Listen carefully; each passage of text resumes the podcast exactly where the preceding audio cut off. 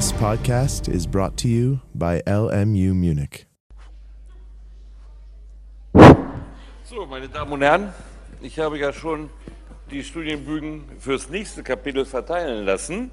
Ähm, es ist mir aber wichtig, dass wir über die letzten Kapitel uns auch nochmal unterhalten, denn das sind hier einmal überhaupt grundlegende Aspekte für das Verständnis des Strafverfahrens allgemein und für das Verständnis des deutschen Strafverfahrens insbesondere.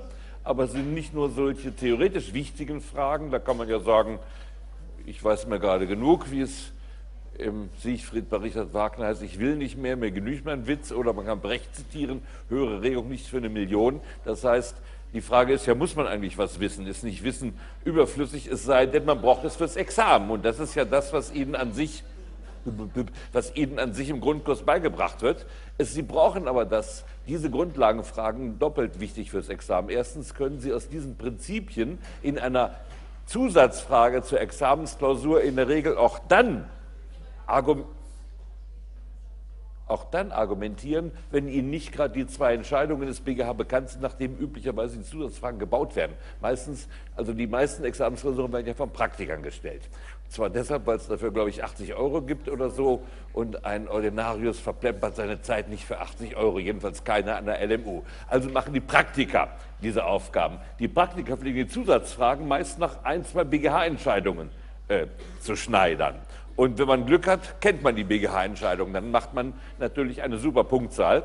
Aber man kann ja nicht alle BGH-Entscheidungen kennen. Noch dazu, weil Strafprozessrecht leider oder Gott sei Dank, ganz wie Sie es sehen, nur als Zusatzfrage schriftlich fürs Examen relevant wird. Wenn Sie aber die grundlegenden Prinzipien kennen, können Sie wenigstens irgendwas Vernünftiges zu dem Rechtsproblem schreiben. Das ist also für die schriftliche Examensaufgabe wichtig. Und im mündlichen ist es so, dass jedenfalls ich mache es so und ich vermute viele Kollegen auch, diese Prinzipien werden dann auch so als Rettungsanker ausgeworfen ähm, und gern abgefragt, weil das in der mündlichen Prüfung dann eigentlich sich ganz gut eignet. Und den sozusagen allerletzten Rettungsanker, wenn äh, der Kandidat oder die Kandidatin auf die Frage nach Prinzipien nur mit offenem Mund und Unverständnis oder aber mit äh, verführerischem Augenaufschlag zu antworten versucht, man will nun irgendwie doch noch die Sache im äh, Frageteil zum Strafprozess ins Ausreichend bringen. Dann fragt nach Gerichtsbesetzungen. Das, was letztes Mal Herr Roger mit Ihnen besprochen hat, was auch ausgeteilt worden ist. Und die Gerichtsbesetzungen, das ist ja wirklich, sagen wir mal, dritte Klasse Grundschule oder so, das, das auswendig zu lernen. Aber wenn man schon mal weiß, wie eine kleine Strafkammer besetzt ist, da sind wir ja schon mit zufrieden. Erfahrungsgemäß wissen das dann auch alle nicht und dann nützt auch ein noch so verführerischer Augenaufschlag, ein noch so offener Mund natürlich nichts mehr. Also es geht hier um Dinge, die für Sie auch sehr nützlich sind und wie gesagt, Verfahrensgrundsätze sehr wichtig. Ähm, Legalitätsprinzip und Instruktionsmaxime. Also wir gehen nochmal zurück und vertiefen jetzt nochmal Studienbogen 5, die Verfahrensgrundsätze, Legalitätsprinzip und Instruktionsmaxime. Das hängt nämlich ganz eng miteinander zusammen. Das könnte man denken, der eine macht dies, der andere macht das. In Wahrheit von der ursprünglichen Konzeption und Deduktion wurde das abgeleitet. Und zwar, da sehen Sie eben, dass die deutsche, nicht nur die deutsche Rechtswissenschaft, sondern auch deutsche Gesetzgeber immer, jedenfalls früher, als es noch einen echten Gesetzgeber gab und nicht nur so Akklamationen an die Ministerialratsvorlagen in Berlin, also als es noch einen echten Gesetzgeber gab, dachte der sehr systematisch. Und sowohl das Legalitätsprinzip als auch die Instruktionsmaxime folgen als prozessuale Konsequenz aus dem damaligen Verständnis des materiellrechtlichen Schuldprinzips. Schalten Sie mal einen Moment zurück an den Grundkurs. Wenn, jedenfalls, wenn Sie bei mir einen Grundkurs gehört haben, wissen Sie, Schuldprinzip, Basis der Strafe Immanuel Kant. Und was war der Inbegriff des Schuldprinzips bei Immanuel Kant. Jede Schuld muss vergolten werden, nicht wahr? Das folgt aus einem berühmten Beispiel bei Immanuel Kant, auch eine beliebte Frage in der mündlichen Prüfung. Was war Kants berühmtes Beispiel, aus dem man ableitet, dass jede Schuld auch vergolten werden muss? Denn wenn sie nicht vergolten wird, hat es keinen Wert mehr, dass Menschen auf Erden leben, denn ohne Gerechtigkeit hat es keinen Wert, sagt Kant. Bitte schön. Ja, sehr schön, das Inselbeispiel, nicht wahr?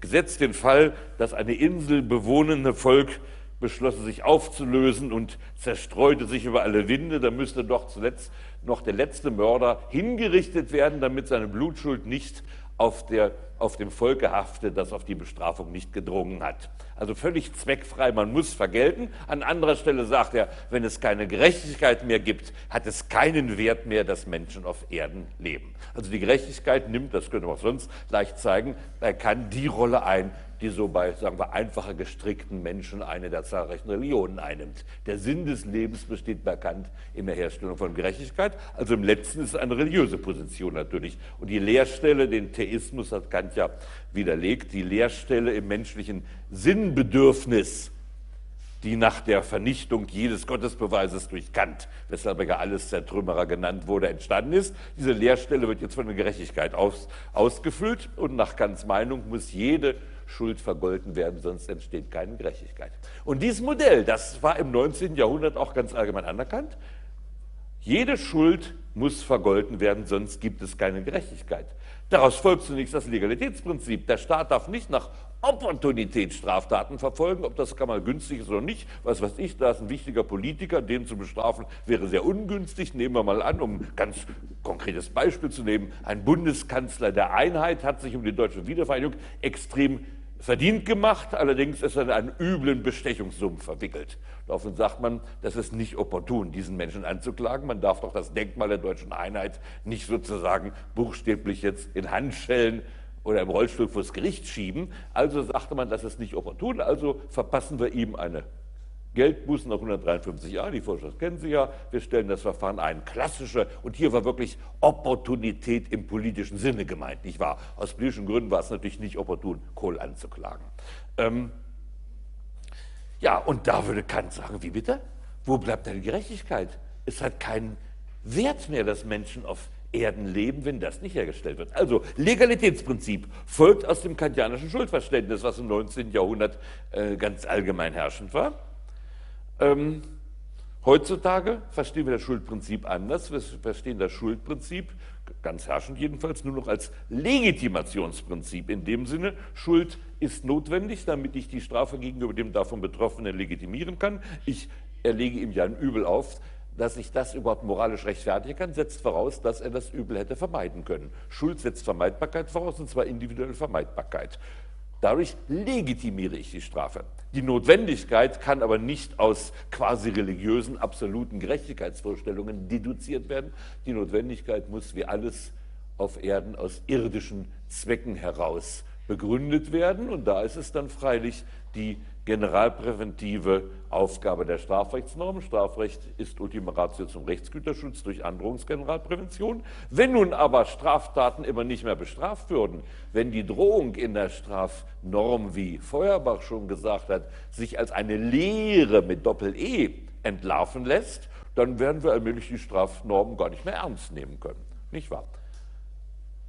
Also die Konsequenz von Kant, jede Schuld muss bestraft werden, ist jetzt durch die moderne Strafrechtstheorie, die die Notwendigkeit der Strafe aus dem generalpräventiven Schutzkonzept ableitet, sagen wir mal, etwas gelockert worden. Wir dürfen nicht so weit gehen, wir dürfen den Konnex zwischen Strafandrohung und Strafe nicht so auflockern, dass die Strafandrohung ihre Ernsthaftigkeit verliert und der Bürger sich sagt, das ist doch alles läppisch, was da angedroht wird. Wenn ich einen guten Verteidiger habe, wenn ich nur viel Geld habe, wenn ich politische Kontakte habe, dann kann ich das alles wegwischen.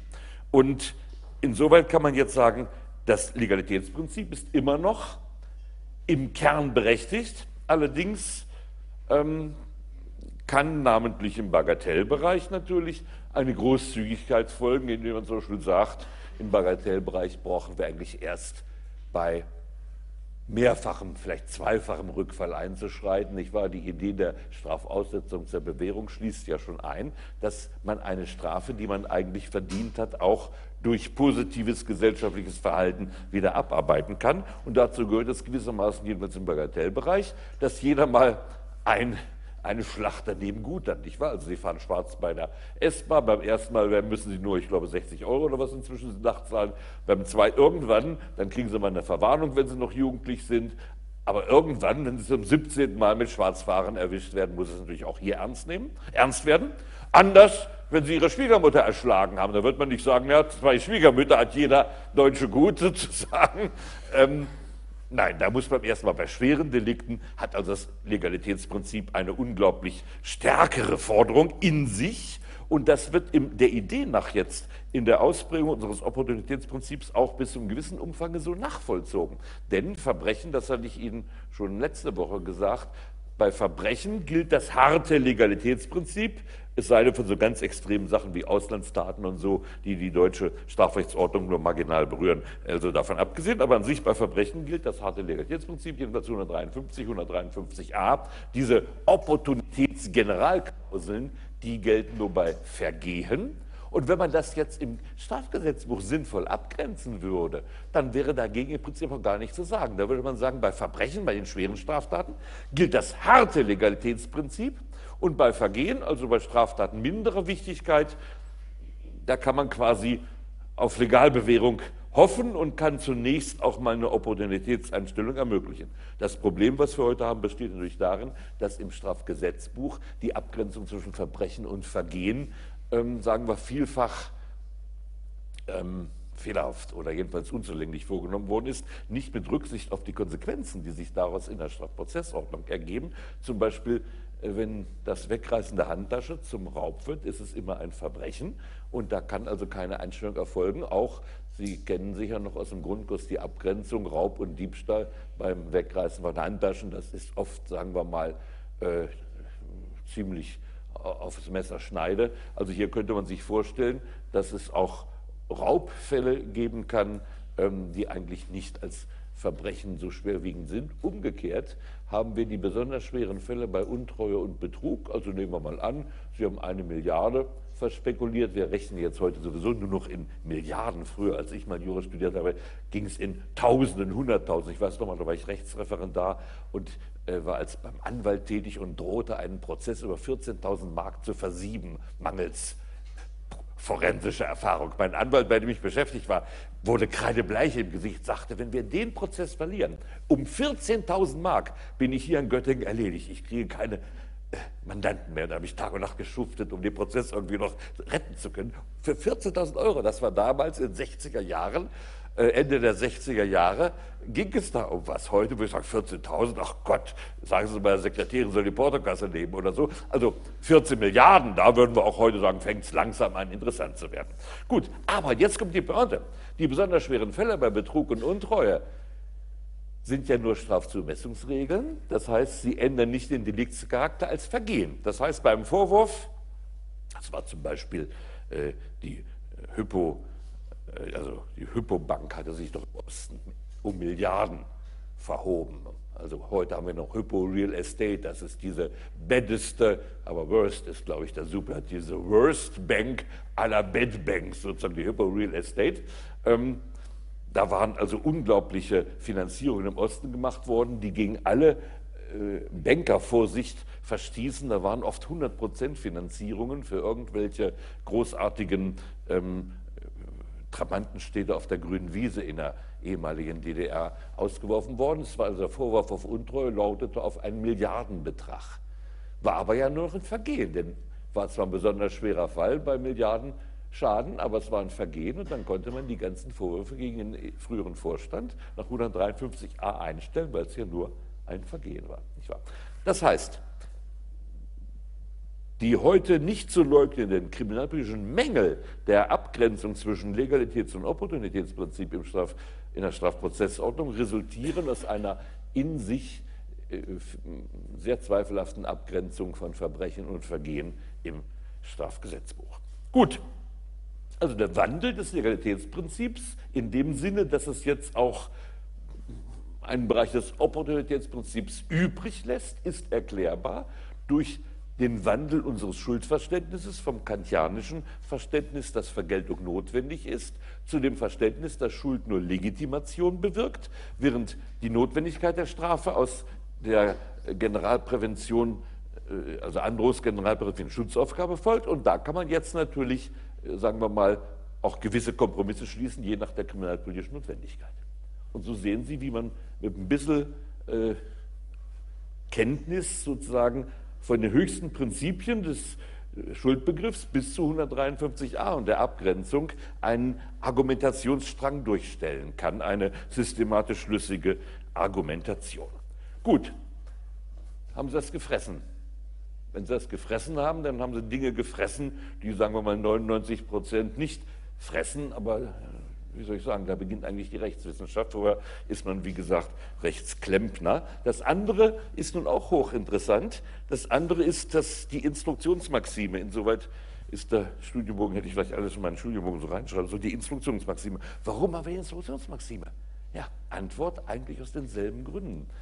Äh, wobei dieses Verständnis des Schuldprinzips, das geht interessanterweise schon bis ins Hochmittelalter zurück, genauer gesagt bis ins 13. Jahrhundert. Da hat, haben äh, Mönche den Satz erfunden, der Staat sich um die äh, Bestrafung der Verbrechen selbst kümmern muss. Also Bestrafung der Verbrechen ist eine öffentliche Aufgabe. Nicht, wie es bis dahin so in den Rechten der Völkerwanderungszeit, lange Zeit in England sowieso die Sippe des Verletzten oder die, die Hinterbliebenen müssen einen Prozess gegen den Schädiger anstellen, nicht wahr? Also im Hochmittelalter wird eigentlich die Idee überhaupt erst geboren, dass der Staat dafür da sein muss, Verbrechen zu verfolgen. Und das wird abgeleitet tatsächlich auch aus einem Schuldverständnis, was nun nicht, was, was im Ergebnis ähnlich ist wie das von Kant, nun aber äh, explizit religiös begründet wird, nicht wahr? Wir haben die Aufgabe von Gott, die Schuldigen zu bestrafen. Das ist dann, wird aus christlichen Dogmen abgeleitet. Wie gesagt, Kant macht es ohne äh, christliche Dogmen. Aber seitdem gibt es also die Idee, der Staat müsse den Sachverhalt aufklären. Und jetzt kommt eine ganz zwingende äh, Begründung rein, die man in Angloamerika jetzt noch nicht begriffen hat, obwohl auch niemals begreifen wird. Wenn es um Schuldvergeltung geht, dann ist Schuld etwas, was mit einem realen Geschehen zusammenhängt. Ich kann ja nur, wenn ich wirklich die Tat begangen habe, Schuld auf mich laden. Das heißt, ich muss die Wirklichkeit aufklären. Ich muss einen historischen Sachverhalt aufklären, um zu erkennen, ob wirklich hier jemand straffällige Schuld auf sich geladen hat. Und damit folgt aus dieser Vorstellung, sowohl bei Kant wie also aus der frühen kanonistischen Theorie, dass Instruktionsmaxime gelten muss. Der Staat muss von Amts wegen die Sachen aufklären, um Gewissheit zu erlangen, dass Schuld gegeben ist und daraus folgt dann auch eben, fallen so Sachen wie in dubio pro im Zweifel für den Angeklagten, die Unschuldsvermutung, alles folgt daraus. Ich darf jemanden nur verurteilen zur Strafe, wenn ich gewiss bin, dass er Schuld auf sich geladen hat. So, also der Staat muss den Sachverhalt selbst ermitteln er darf es nicht den Parteien überlassen, nicht wahr? Der Parteiprozess, der ist im Zivilprozess völlig konsequent, das ist eine, einfach eine Folgerung aus der Privatautonomie. Da haben wir schon oft drüber gesprochen, aber es kann gar nicht oft genug wiederholt werden, zumal wo es in der Hälfte der Welt nicht kapiert wird. Im Zivilprozess ist es klar, so wie ich einen dämlichen Vertrag schließen kann, kann ich auch dämlich Prozess führen und verliere dann eben. Also ist der Zivilprozess basierend auf der Privatautonomie des Privatrechts ein parteibetriebener Prozess, es gilt die formelle Wahrheit. Im Strafverfahren wo der Staat die Schuld feststellen muss und keine Strafe zufügen darf, wenn nicht die Schuld mit Sicherheit festgestellt worden ist, kann das nicht gelten. Ich kann den Parteien nicht, ähm, also die Aufklärung des Sachverhalts überlassen, ich kann die Parteien auch nicht verfügen lassen über den Prozessgegenstand äh, Im Zivilprozess ist klar, die Parteien, so wie sie durch Verträge über ihr Vermögen verfügen können, können sie auch durch einen Vergleich im Zivilprozess über ihre prozessualen Rechtslagen verfügen. Das ist ganz konsequent. Im Strafprozess kann das eben nicht gehen. Es gibt keinen Verfügungsgrundsatz. Es gibt deshalb auch kein Guilty Plea in einem richtig verstandenen Strafprozess. Denn allein deshalb, weil jemand sich schuldig bekennt, also bestraft werden möchte, das ist keine Legitimation, ihn zu bestrafen. Nicht wahr? Das ist ein lächerlich, das ist überhaupt keine Legitimation. Ist es sogar, wenn man es konsequent zu Ende denkt, ist es sogar die Verneinung einer Strafe. Wir hatten es ja schon mal behandelt, nicht wahr? Sie gehen, Sie suchen ein, ein Domina-Studio auf und sagen, peitsche mich tüchtig aus, weil Sie vielleicht äh, sich erinnert haben, als Kind waren Sie mal frech zu Ihrer Mutter. Und Sie sagen sich, das, das muss ich ausgleichen, jetzt muss ich, habe ich Selbstbestrafungsbedürfnisse. Ähm, weiß man ja, die Psychoanalyse hat gezeigt, dass jeder Mensch an sich mit verborgenen Selbstbestrafungsbedürfnissen voll ist, weil er ja weiß, was er alles in seinem Leben gesündigt hat und er hat als Kind schon eben sozusagen die Über-Ich-Perspektive bekommen, sei es christlich, sei es nicht christlich, dass man eben immer moralisch leben soll. Deshalb ist er voll von unaufgearbeiteten Sünden und wenn er ausgepeitscht wird, ähm, dann sagt er sich, okay, damit habe ich jetzt eine Strafe erlitten. Also, wenn jemand die Strafe wünscht, ist es keine Strafe mehr. Das heißt, die Strafe ist ja nur deshalb ein Übel, weil sie gegen den Willen des Betroffenen auferlegt wird. Gut, also Instruktionsmaxime. Und was folgt nun aus der Instruktionsnormative? Ich habe es in dem Punkt auch angesprochen, aber diesen Deduktionszusammenhang, den müssen Sie sich wirklich klar machen. Daraus folgt das Prinzip eben der materiellen Wahrheit. Im Strafverfahren muss versucht werden, das aufzuklären, wie es wirklich gewesen ist. War gestern eine große Diskussionsrunde, gestern war mündliche Verhandlung, deshalb konnte ich auch die Vorlesung äh, gestern nicht halten, war ich beim Bundesverfassungsgericht und versuchte äh, mit einigen Mitkämpfern den Deal, über den wir schon gelegentlich gesprochen haben, also die deutschen Urteilsabsprachen zu Fall zu bringen. Und da war natürlich auch ein ganz wichtiger Punkt, der auch gar nicht von niemandem bestritten wurde, dass ein Guilty Plea, eine Verfügung und damit echte Absprachen über das Ergebnis im deutschen Prozess nicht organisiert werden können und auch nicht organisiert werden dürfen, weil das ein Missverständnis von Strafprozess ist, worum es dabei geht. Und die Anhänger der Absprachen äh, versuchen natürlich immer zu sagen, nein, äh, es steht noch ausdrücklich im 257 kleinen c Absatz 1 Satz 2 drin, die richterliche Aufklärungspflicht bleibt bestehen. Das heißt, wir ändern ja gar nichts. Wir ermöglichen nur das Ergebnis auf Konsenswege zu erzielen. Und nun wurde gestern eine neue Untersuchung, die im Auftrag des Bundesverfassungsgerichts von dem Düsseldorfer Kollegen Altenheim durchgeführt worden war, bekannt gegeben, dass es eben natürlich nicht so ist. Und das hatte ich schon vor 25 Jahren in meiner Repräsentativumfrage als Ergebnis gehabt. Natürlich wird die Wahrheit nicht aufgeklärt. Man verurteilt nach Aktenlage in dem Rahmen, in dem der Angeklagte bereit ist, die Akten sozusagen anzuerkennen und in der Hälfte aller Fälle wird noch heute das sogenannte Geständnis, was man dafür haben muss, denn eine Guilty Plea, eine Verfügungserklärung gibt es strukturell im deutschen Strafverfahren nicht. Und wir versuchen das Geständnis als Ersatz dafür zu nehmen, indem wir so tun, als würde jetzt das Geständnis zur Wahrheitsfindung äh, führen, weil eben jemand, der gesteht nun damit die Wahrheit eingesteht, äh, natürlich ist der Denkfehler darin, äh, dass ein ausgehandeltes Geständnis von vornherein diesen Wahrheitsanspruch gar nicht erheben kann. Denn wenn ich gestehe, dann ist das eine absolute Erklärung, nicht wenn ich es vorher aushandle. Also dieses Geständnis, und das kam nun gestern raus, und da sind die acht Verfassungsrichter fast von ihren Sesseln gefallen. Ähm, in 50 Prozent der Fälle wird das vom Verteidiger in folgender Weise vorgetragen, wir erkennen die Richtigkeit der Anklage an, Punkt, Ende der Durchsage. Das ist durch Guilty Plea, nicht Plea of Guilty. So wird das in den USA und in England gemacht. Ich, das Guilty Plea heißt, ich bekenne mich schuldig. Und der Verteidiger sagt, sogar nicht mal der Angeklagte sagt das. Der Verteidiger sagt das, der Angeklagte erkennt die Richtigkeit der Anklage an. Das hat natürlich mit Wahrheitsfindung in der Hauptverhandlung nichts zu tun, aber, und das müssen wir uns klar machen, was nun die Strafprozessordnung als Frucht der Diskussion des 19. Jahrhunderts gebracht hat, war die Idee, dass eine Wahrheitsfindung nur erfolgen kann, wenn sie in öffentlicher, mündlicher, unmittelbarer Hauptverhandlung äh, geleistet wird. Und deshalb die weiteren Prinzipien, bei denen auf unserem Studienpunkt steht, die gelten in der Hauptverhandlung. Die Idee ist, dass das Ermittlungsverfahren, das ja heimlich, polizeilich dominiert erfolgt, das Ermittlungsverfahren soll eigentlich nur klären, ob genügender Anlass für eine Hauptverhandlung ist, also für die Klärung des Tatverdachts in öffentlicher Hauptverhandlung.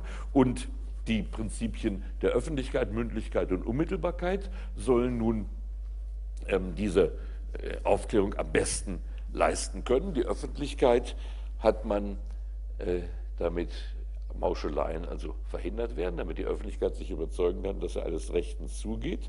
Mündlichkeit und Unmittelbarkeit, wie gesagt, darauf kommen wir später noch bei der Hauptverhandlung zurück, bedeutet, dass das Gericht selbst, das über die Wahrheitsfindung letzten Endes zu befinden hat, die Beweise, also die Methoden, mit denen ein historischer Sachverhalt nachträglich äh, wieder wachgerufen und aufgeklärt wird, diese Methoden sollen sie selbst vor sich erleben und anwenden. Das ist das Prinzip der Mündlichkeit und Unmittelbarkeit. Sie sollen also nicht Beweise aus zweiter Hand verwerten, so wie es im alten Inquisitionsprozess bis zum Beginn des 19. Jahrhunderts der Fall war. Der war schriftlich und geheim und die Richter, die die Entscheidung trafen, die bekamen dann die Akten zugeleitet quod nun est in actis, nun est in mundo, was nicht in Akten steht, ist auch nicht in der Welt. Und aufgrund des schriftlichen Aktenbefundes wurde das Urteil gesprochen. Das waren alles Zweithand, aus zweiter Hand wurden alle Beweise benutzt und da richtete sich dann die große Reformdiskussion, wo auch hier wieder übrigens Feuerbach eine große Rolle gespielt hat, dass nur Mündlichkeit und Unmittelbarkeit in der Hauptverhandlung hier hinreichende Garantien für die Wahrheitsfindung liefern. Gut, Und natürlich auch die Subjektstellung des Beschuldigten, darüber sind wir uns heute auch einig. Ähm, vielleicht hätte man das auch noch einführen sollen, obwohl es in der klassischen Liste nicht drinsteht. Ähm, die Mitwirkung des Beschuldigten ist natürlich zumindest jedenfalls die Mitwirkungsmöglichkeit. Man kann die Mitwirkung nicht erzwingen, aber man muss ihm die Möglichkeit geben, in die Beweisaufnahme immer wieder aktiv einzugreifen, zum Beispiel bei der Zeugenvernehmung Fragen zu stellen, eigene Beweismittel zu präsentieren. Also die aktive Mitwirkung ist wichtig und äh, wenn natürlich sind die Amerikaner ja nicht blöd, die haben eine ganz raffinierte Antikritik vorgelegt, die haben gesagt, ähm, Rede und Gegenrede erzeugt die Wahrheit, wie ein Lichtbogen springt dann zwischen der Position des Staatsanwalts und der Position der Verteidigung sozusagen der Wahrheitsfunke über und ihr Deutschen, ähm, ihr seid ganz, wie soll ich sagen, altmodisch, ihr denkt, der Richter könne monologisch die Wahrheit finden. Wahrheit finden ist ein dialogischer Prozess.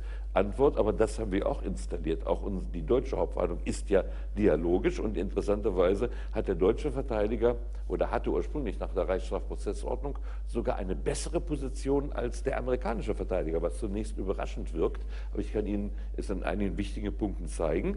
Äh, der deutsche Verteidiger war nämlich in verschiedenen Punkten privilegiert. Und das war eine geniale Idee der Schöpfer der Reichsstrafprozessordnung, weil der Verteidiger durch viel schwächer ist. Hinter ihm steht nicht die Polizei und es steht auch nicht der ganze lange Arm des Staates. Deshalb sollte er gewisse Privilegierungen in der Hauptverhandlung haben, gewissermaßen, um das zu kompensieren.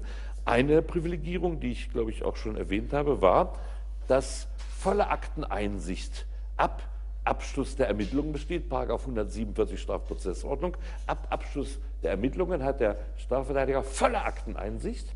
In den USA ist das weitaus schwächer geregelt. Da gibt es zwar die sogenannte Discovery, also den Einblick in die Akten, aber da gibt es eine unheimlich verwickelte Rechtsprechung. Das heißt nicht, dass der Staatsanwalt schon alles aufmachen muss. Also Discovery ist eine, sagen wir mal, begrenzte Akteneinsicht. Vor allen Dingen aber wird die Discovery im amerikanischen Prozess äh, mit einem Danach-Geschenk, ja, den muss ich jetzt mal irgendwie anmachen. Muss doch ein Knopf sein.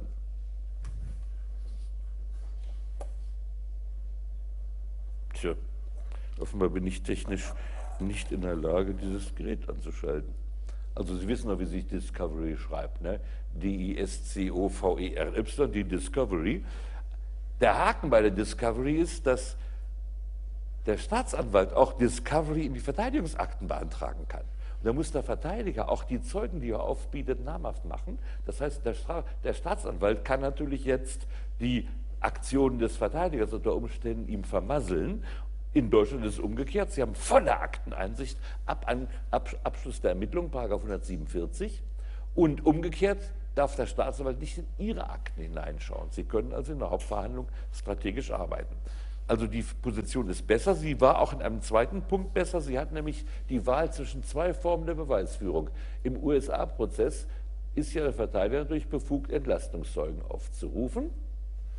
Ähm, das ist es eben auch. In Deutschland sie, hatten Sie früher auch die unbegrenzte Möglichkeit, Entlastungszeugen zu präsentieren. Wir werden in der Hauptverhandlung darauf zurückkommen, dass der Gesetzgeber neuerdings dieses Recht zu sehr eingeschränkt hat. Das war im Zuge sozusagen der, der naja, partiellen Kastration einer zu effektiven Verteidigung. Ähm, also einmal hätten, hatten sie ursprünglich das gleiche Recht wie der amerikanische Verteidiger, eigene Entlastungszeugen zu präsentieren.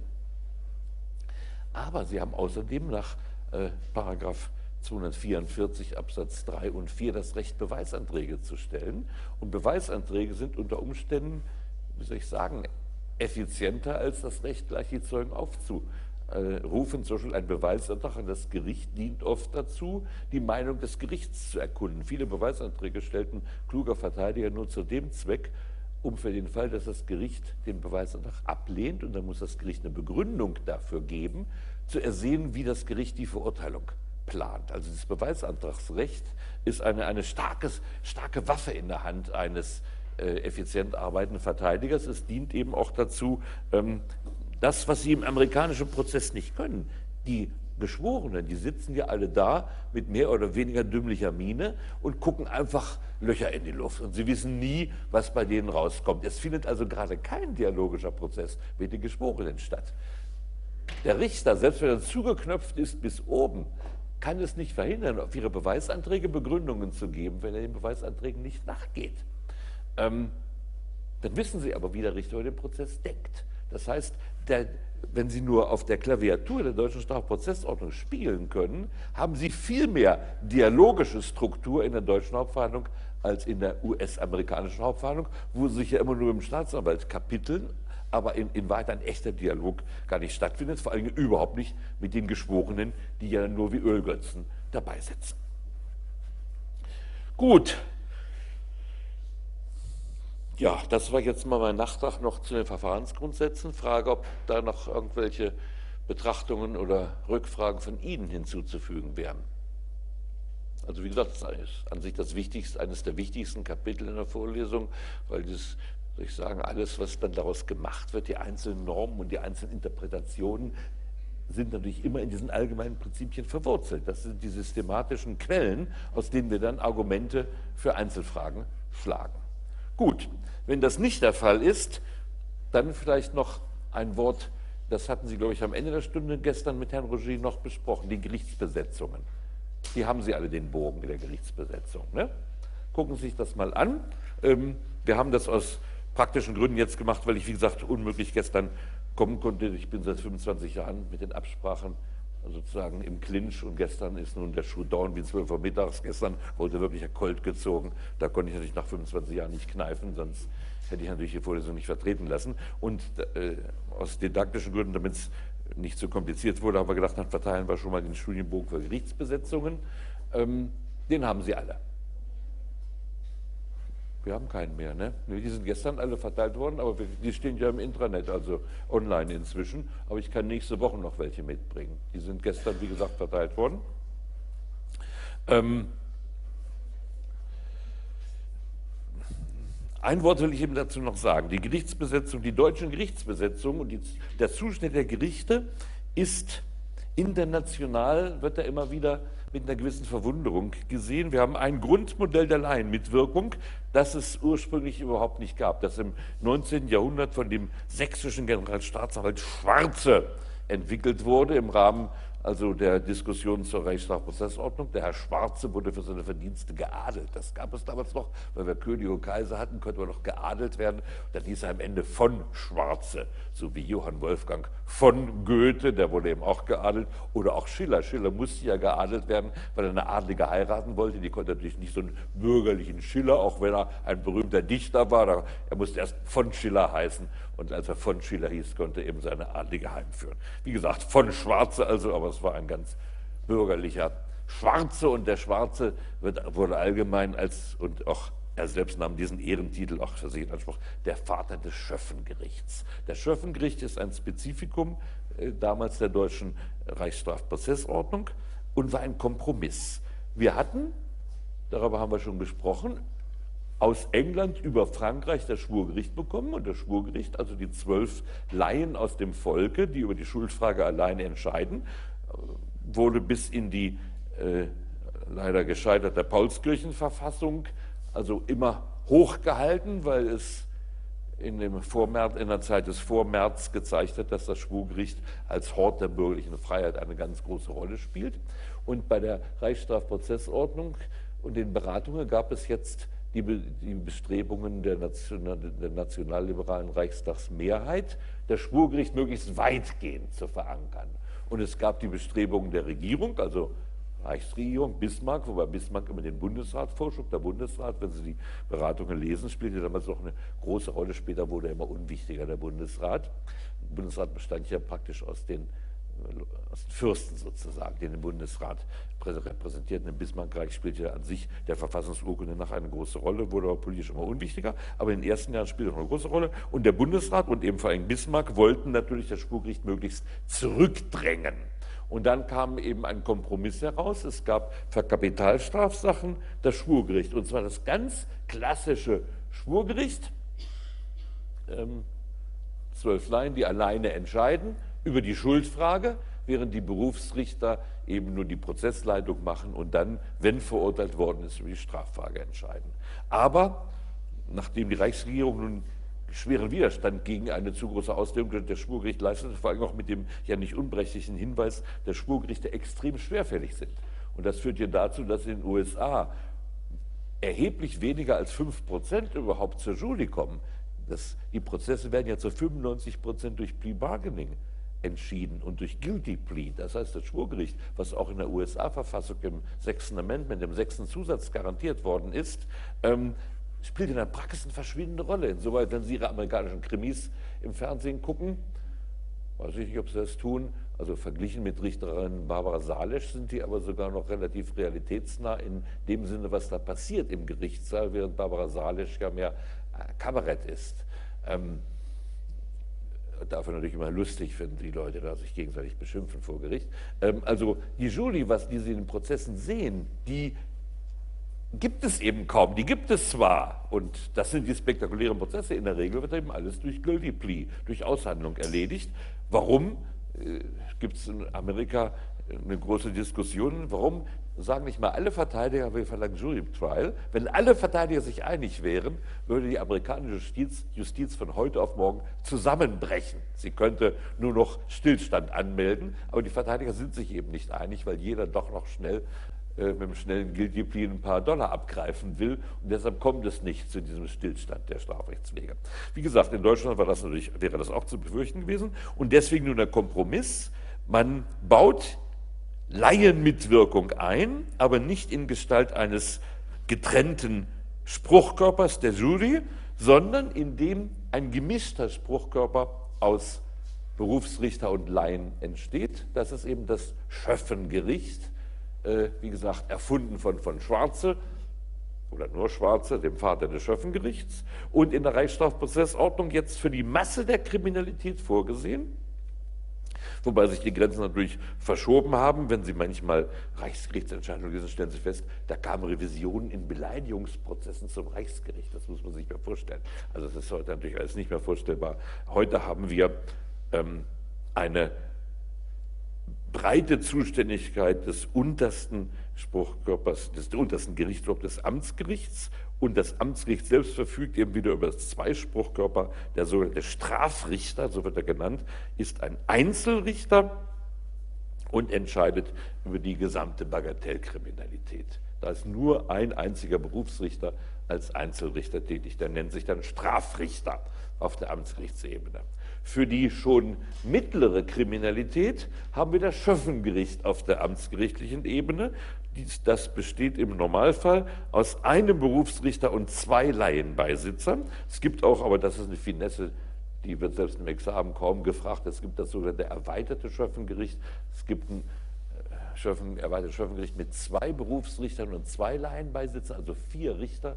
Sehr selten wurde früher manchmal in Wirtschaftsstrafverfahren gemacht, für die man nicht die Wirtschaftsstrafkammer einschalten wollte, spielt aber in der Praxis nur eine geringfügige Rolle, gibt es aber als Institution immer noch. Das normale Gericht auf der Amtsgerichtsebene für die mittelschwere Kriminalität ist das Schöffengericht. Das hat eine regelmäßige Strafkompetenz, die man auch Strafbann nennt bis zu vier Jahren Freiheitsstrafe. Nicht? Das ist schon nach unserem heutigen Verständnis ganz happig. Nach spanischem Verständnis, da fängt es überhaupt erst an, bei vier Jahren so ungefähr, aber dafür ist der Strafvollzug da so, dass sie viel früher rauskommen. Aber wie gesagt, vier Jahre als Strafbann des Amtsgerichts ist sehr happig. Das hat übrigens sogar der Amtsrichter, wenn sich nachträglich, also was weiß ich, sie werden angeklagt wegen Schießens an bewohnten Orten, ähm, jetzt darf nicht zum Totschlag führen in der Hauptverhandlung, dann müsste man natürlich, dann endet seine Zuständigkeit, aber nebenveran, man stellt fest, der hat einem anderen durch den Bauch geschossen, also Körperverletzung, Dafür ist theoretisch das Amtsgericht zuständig, wenn es keine Tötungsabsicht war und auch keine Tötungsfolge. Dann bleibt der Einzelrichter zuständig, kann allerdings nur bis zu vier Jahren gehen. Aber immerhin, er kann dann auch bis zu vier Jahren gehen. Aber wenn irgendein Fall vorliegt, bei dem man äh, eine Strafe, also eine zu verbüßende Freiheitsstrafe in Erwägung zieht, wird die Staatsanwaltschaft immer gleich beim Schöffengericht anklagen.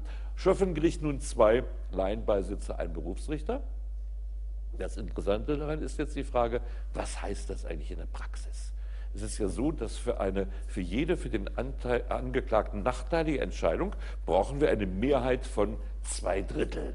Das heißt, eine Verurteilung und auch eine Straffestsetzung ist nur möglich beim Schöffengericht, wenn zwei von dreien sich einig sind. Das führt übrigens sogar dazu, dass die Schöffen sogar bei der Verurteilung den Berufsrichter überstimmen können. Das ist tatsächlich möglich. Die Schöffen wirken in der Hauptverhandlung vollständig mit richterlichen Befugnissen mit. Also der Berufsrichter sagt, ich halte die Sache für straflos, können die Schöffen sagen, nein, wir halten das für strafbar, könnten ihn überstimmen, können da gar nichts gegen machen. Allerdings würde sich ein Berufsrichter wie hinten herum doch rächen und würde dafür sorgen, dass die Sache keinen Bestand hat. Er würde eine so hundsmiserable Urteilsbegründung schreiben, denn begründen müsste er es ja. Er würde eine völlig, also geisteskranke Urteilsbegründung schreiben, sodass im Rechtsmittelzuge das Urteil aufgehoben würde. In der Praxis ist das aber gar nicht zu befürchten. In der Praxis ist es eigentlich so, dass Schöffen entweder überhaupt das machen, was der Richter ihnen als die rechtlich richtige Rechtsfolge plausibel zu machen versteht. Und wenn, dann sind sogar Schöffen eher ein strafschärfendes, konservatives Element. Sie wissen, in der Bevölkerung herrscht grundsätzlich in strafrechtlichen Fragen eine rigidere Einstellung als unter Berufsjuristen. Nicht wahr? Also Rübe ab Todesstrafe ist in der Bevölkerung immer noch weit verbreitet. Man weiß gar nicht mal, ob nicht etwa nach einem grausigen äh, Sexualmord oder so, sie in der Bevölkerung, in der Volksabstimmung sogar die Mehrheit für eine Todesstrafe bekommen würden. Wie gesagt, im Grundgesetz ist sie ja ausgeschlossen, aber grundsätzlich ist eben so, dass Schöffen eher ein rigideres Moment verkörpern. Die Idee, dass überhaupt Laien mitwirken, war doppelt aus der Sicht Schwarzes. Einmal, um eben die Volksverbundenheit äh, der Strafrechtspflege sicherzustellen, um zu zeigen, dass Urteile eben auch im Volke verstanden werden, weil sie auch von Laien mitgetragen werden. Zweitens natürlich, um das Misstrauen gegen die obrigkeitliche Justiz einzudämmen, das damals immer noch sehr stark war in den 70er Jahren des 19. Jahrhunderts.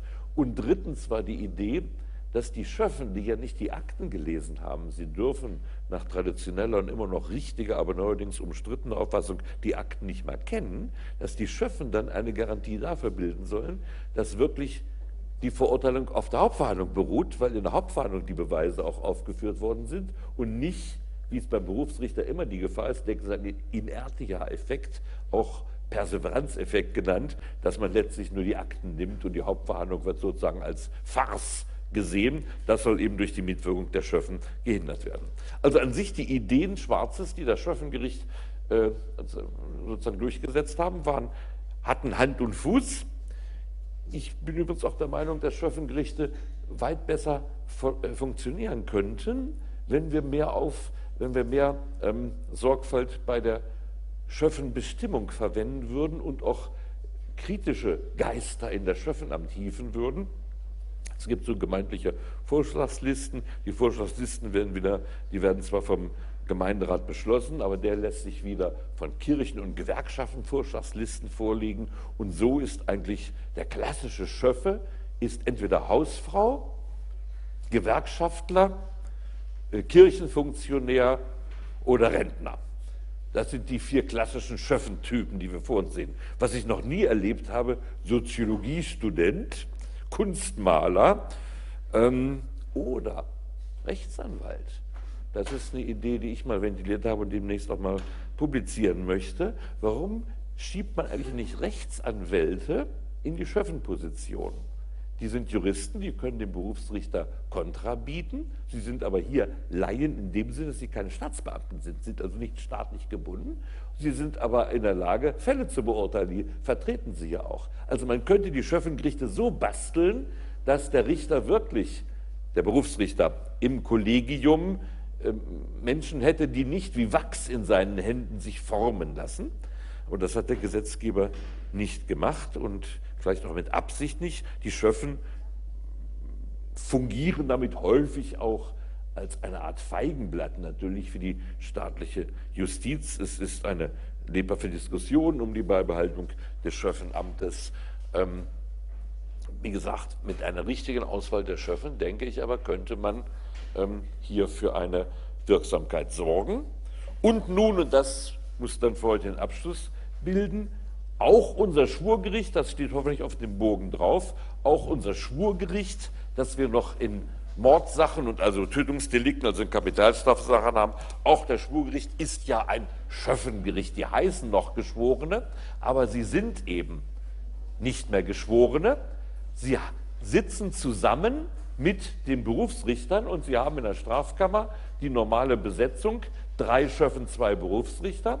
Damit können Sie natürlich eine Verurteilung verhindern. Sie hätten eine Sperrminorität. Sie brauchen in der Strafkammer zwei Drittelmehrheit. Also vier müssen für die Verurteilung stimmen.